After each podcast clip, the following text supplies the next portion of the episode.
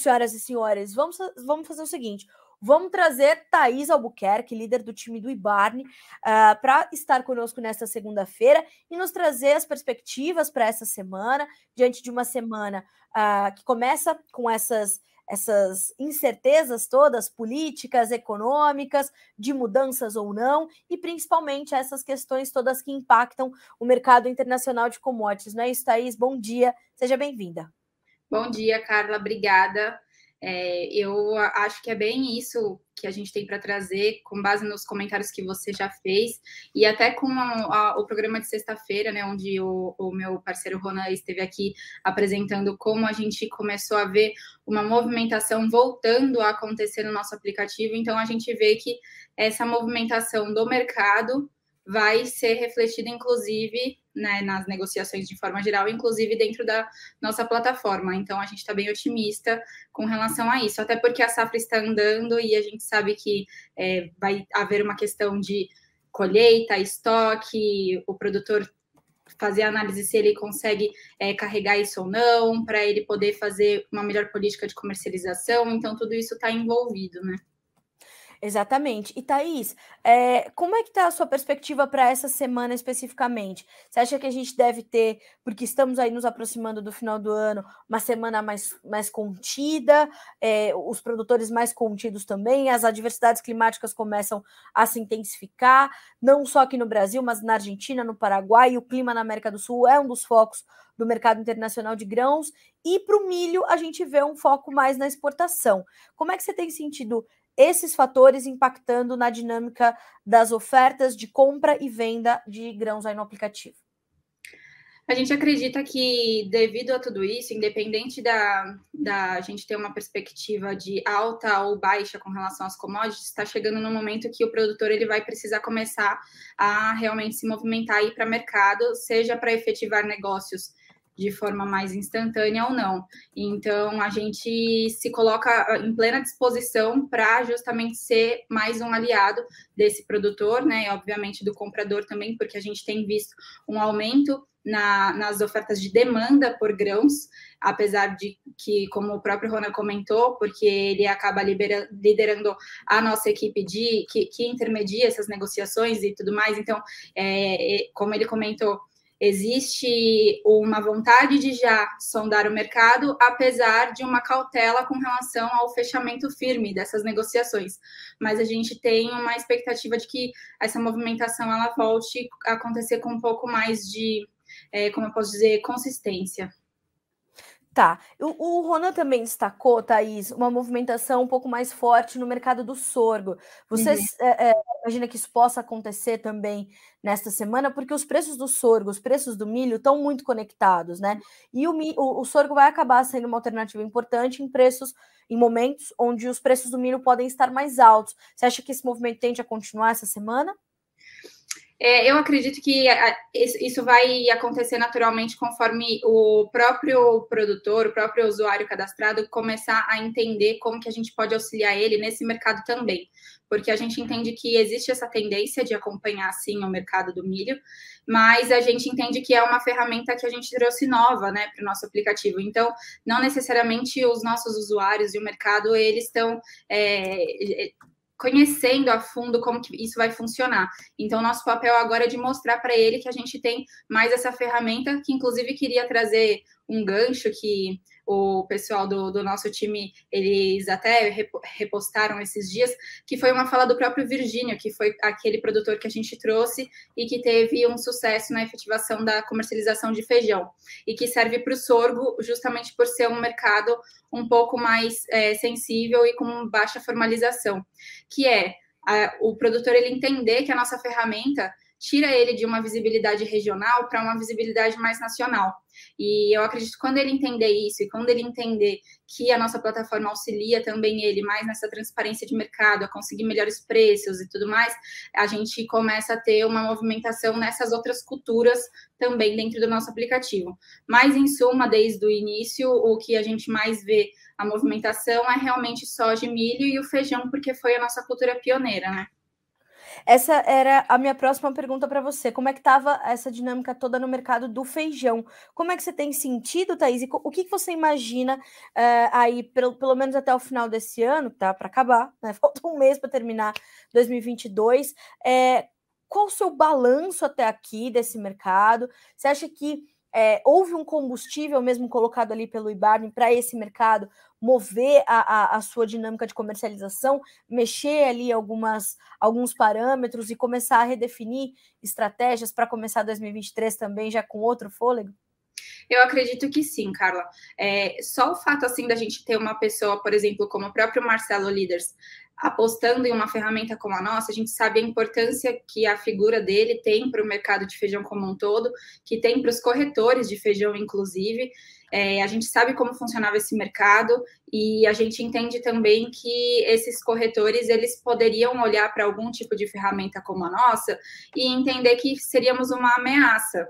E quando a gente vê o Marcelo Líderes é, conversando com a gente, vendo a nossa ferramenta como um aliado, trazendo uma comunicação, a gente tendo abertura para traçar estratégias com é, esse pessoal, a gente enxerga que eles estão enxergando que esse é o futuro e que isso pode alavancar o nosso mercado e não trazer prejuízos nem para as pessoas que trabalham intermediando esse mercado, muito menos para a questão da formação de preço, muito pelo contrário. E a gente enxerga que isso só tende a melhorar. Só que, obviamente, isso é uma construção, né? A gente tem tido um relacionamento com o IBRAF, por exemplo, desde o início desse ano, na verdade, desde o segundo trimestre, mais ou menos, e a gente vem fazendo uma construção. E, inclusive, é uma, um dos objetivos é a gente poder fazer um bate-papo, de repente, até com ele aqui, como a gente fez com o Virgínia. Claro. Falar um pouco mais desse mercado. Mas a ideia é que a gente trace, sim, estratégias que possam, de fato, atuar mais a fundo nesse mercado e que os compradores é, as indústrias empacotadoras, ou mesmo aqueles é, que intermediam, mas que de fato compram em seus próprios nomes, e que os produtores de feijão eles possam ver na gente é, esse aliado para ajudar nessa transparência, nessa segurança, nessa formalização desse mercado também. Thaís, é, é importante a gente trazer essa sempre, né, que, que você estiver conosco, é, eu vou reforçar essa é, é, completa segurança que tem o IBARNE para avançar com a comercialização de grãos no país. E para a gente amarrar o nosso comentário dessa segunda-feira, eu queria justamente que você falasse uh, um pouco sobre isso, né? Para as pessoas que estão conosco e já conhecem a plataforma, ótimo, mas a gente tem muita gente que está pela primeira vez no Bom Dia Agronegócio, ou não pegou os últimos momentos, momentos de Barney que a gente tem por aqui. Enfim, é bom a gente trazer esse, esse, esse resumão do que é a plataforma, para que os nossos convidados aqui, a nossa audiência, saiba que não é só um aplicativo para digitalizar a venda é, é, de grãos, né, Thaís? Mas há todo um programa de gestão embutido ali no, no, no, no aplicativo para que haja realmente uma eficiência maior e uma otimização dos resultados dos produtores brasileiros, né? É, com certeza. Nosso objetivo sempre foi auxiliar é, vou focar aqui no, no, produtor rural, que eu acredito que seja uma grande parcela do nosso público nesse momento, sempre foi auxiliar justamente a esse produtor rural ter mais controle da sua atividade e conseguir mais lucratividade, conseguir mais competitividade. E a gente enxerga que a comercialização ela é a ponta né, de tudo isso, mas existe todo um processo a ser feito até chegar nessa comercialização. E então nossa nossa ferramenta atua sim com a comercialização digitalizada de grãos e aí nesse aspecto vou reforçar que é a gente tem todo o processo digitalizado para comercialização de soja, milho, feijão, sorgo, trigo, é, farelo de soja, farelo de milho e, se eu tiver, e arroz também. E, mas não é só isso, né? Porque a gente sabe que a gente não pode ajudar, que a gente pode ajudar o produtor rural desde o início, que é com o fomento de informações, com ele podendo entrar na nossa, ferramenta e já ir acessando o mercado, porque a gente já sabe que hoje o produtor ele já está mais antenado, já está mais profissionalizado e que ele já está é, colhendo uma safra, já pensando na comercialização da próxima. Então a gente quer que realmente o nosso aplicativo seja uma ferramenta de uso diário para um produtor rural. E aí, pensando nisso, a gente sabe que a gente está tratando de desde de quando a gente começar a realmente trazer cana os canais para que as empresas fornecedoras de insumos possam ter um contato com esse produtor via o nosso aplicativo, a gente sabe que a gente está falando de produtos com alto valor agregado, quando a gente está falando de insumos e principalmente quando a gente está falando dos grãos, que é o bem maior do produtor, que é o que realmente vai trazer dinheiro ali para ele no final da, das contas, no final da safra.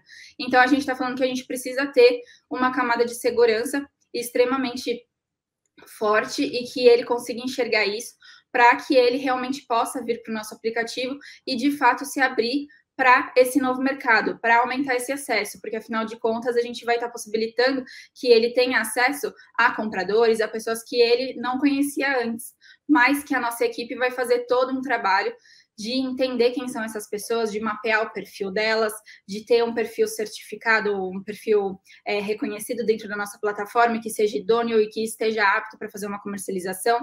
E, além disso, obviamente, toda a segurança por parte da, tecnologia em si que a gente emprega por trás de toda a nossa ferramenta. Né? E aí, fechando ainda, obviamente, com contratos formalizados.